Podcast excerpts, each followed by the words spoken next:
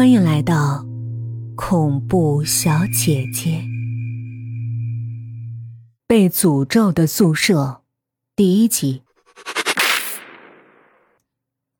高三，冲刺的一年，绝望的一年，也是充满着变数的一年。为了提高升学率，老师将优等生和差生进行了新的排列组合，班级的座位被按照分数重新编排。而并非依据身高，而且为了将优胜劣汰的政策贯彻到底，就连学生们的宿舍也被打乱编制。于是，我只好忍痛挥别了住了两年的房间，以及相处甚好的三个姐妹，抱着行李和被褥，去了三楼的一间宿舍报道。有人吗？帮我开一下门好吗？我还没拿到宿舍钥匙，只好用力拍打着房门。走廊上有很多像我一样拿着行李搬迁的学生，但是他们都很快找到自己的新的安身之处，放好行李就开始打扫卫生。只有我一个，孤零零的站在紧闭的房门前。这也是你的宿舍？走廊的尽头，走来一个又高又瘦的女孩，拎着行李站在我身边。昨晚老师刚通知我搬到这儿。我们以后就是舍友了。你好，我叫杨丽。我友好的朝他笑了笑。我叫于环，有点像杨玉环。于环笑嘻嘻的说着，看起来是个开朗且容易相处的人。我立即对这个室友增加了几分好感。不过可惜的是，于环也没有新宿舍的钥匙。我们俩寒暄两句，只得一起努力拍门。这怎么回事啊？余环看着门缝的灯光，好像里面有人呢，为什么不给他们开门呢？估计刚才出去的时候，可能忘关灯了吧。哎，你帮我看下东西，我去找宿管科老师要钥匙。再这么敲下去也不是办法，晚上还得上课呢。说完，我把行李往地上一甩，转头就要去找那钥匙。然而就在这时，紧闭的房门。突然敞开了一条缝儿，里面传出一个颤抖的声音：“你，嗯，你们是新来的学生吗？原来有人啊！干嘛不开门啊？”余环吃了半天的闭门羹，气不打一处来。砰的一声，房门被他推开，只见乱成一团的宿舍站着一个矮小瘦弱的女孩，她戴着一副硕大的眼镜。脸色惨白，似乎受到了惊吓，正诚惶诚恐的望着我们。哎，没事没事，呃，大家都是同学。眼见余环的小眼中燃烧着怒火，我急忙跑过去当和事佬。可能他刚才没听着，哎，快收拾东西吧，再耽误了一会儿上课要迟到了。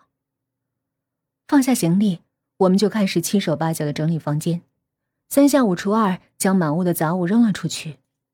可是，当那些杂物被清扫出房间之后，我们才发现，水泥地面上不知被谁画了一个奇怪的红色圆圈。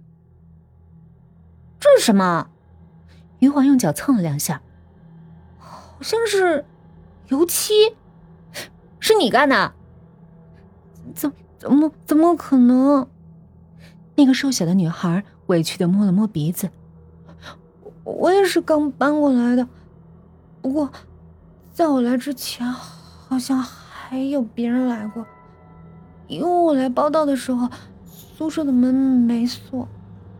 对啊，咱们这四人宿舍，就咱们教导主任那抠门样，肯定不会浪费一张床位的。可能那个人放下行李，忘了锁门吧。余环抬腕看了下手表，背起书包就跑。快走吧，还剩十分钟上课了。我和那个小个女孩互视了一眼，友好的点了点头，也锁上门去上课去了。因为我们的宿舍被编在一起，成绩自然也差不多。结果果然，我跟那个小个女孩分在了一个班级。余环因为统考的时候比我们稍高了几分，被分到了另一个班级，只是学号极其靠后，总是被班主任遗忘。他没事就嚷着什么“宁做鸡首，不做凤尾”之类的话。小个女孩的外号叫芝麻，据说是因为她又瘦又小，还不起眼，但是在数学方面却很有天赋。老师上课时开玩笑的一句“就像芝麻一样”，浓缩的都是精华，奠定了她灰暗的人生基调。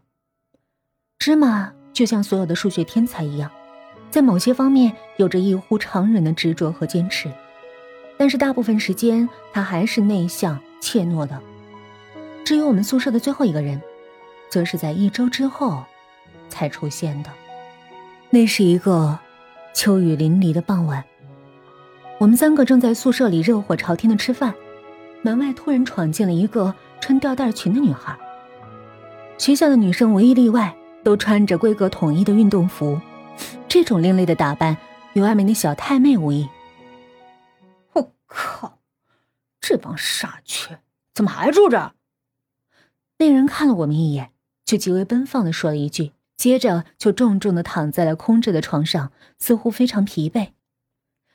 你把嘴巴放干净点于环最先不干了，气愤的回嘴：“骂谁呢？这我们宿舍，不住人住哪儿？倒是你，没事进我屋干什么？”哼！他从背包里拿出一身校服，在我们眼前晃了晃。看清楚了。我也是这个学校的学生，你说我为什么进这屋？你，你该不会是这个寝室的第四个学生吧？芝麻惊诧的差点把饭菜噎住。呵呵，总算猜对了。他就在我面前脱下湿淋淋的衣服，换上了一套的校服，朝我们笑了笑。我叫方晨，前两天请假回趟家，今天才回来。虽然他笑起来的样子不难看，但不知为何，看到他惨白的脸孔和湿漉漉的头发，我还是不由得打了个冷战。这里不要久住，能走就尽快走吧。风尘莫名其妙的说了这么一句，他看了看地上的红油漆画的圆圈，又背起书包走了。家伙真欠揍，早晚把他撵出去。余环冲着门口说着。埋头继续吃饭。他这话什么意思啊？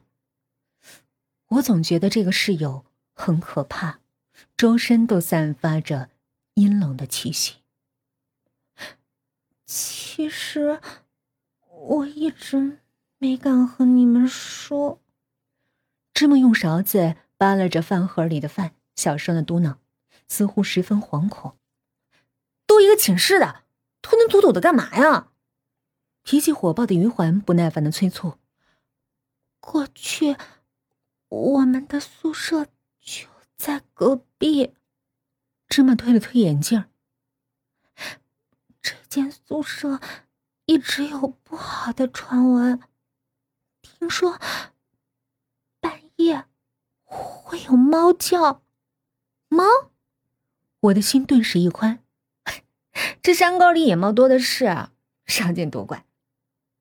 但但是，猫每次叫过，隔一段时间，总会有怪事发生。芝麻的脸色越来越青。你们知道一班那个奥数冠军吗？他他就住这个宿舍。我记得那个男生，好像突然就疯了。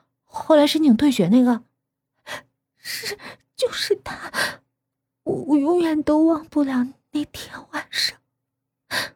那天我们睡得正香，就看见他穿着睡衣从宿舍里就冲出来了，好像受到什么惊吓了一样，边跑还边喊着什么。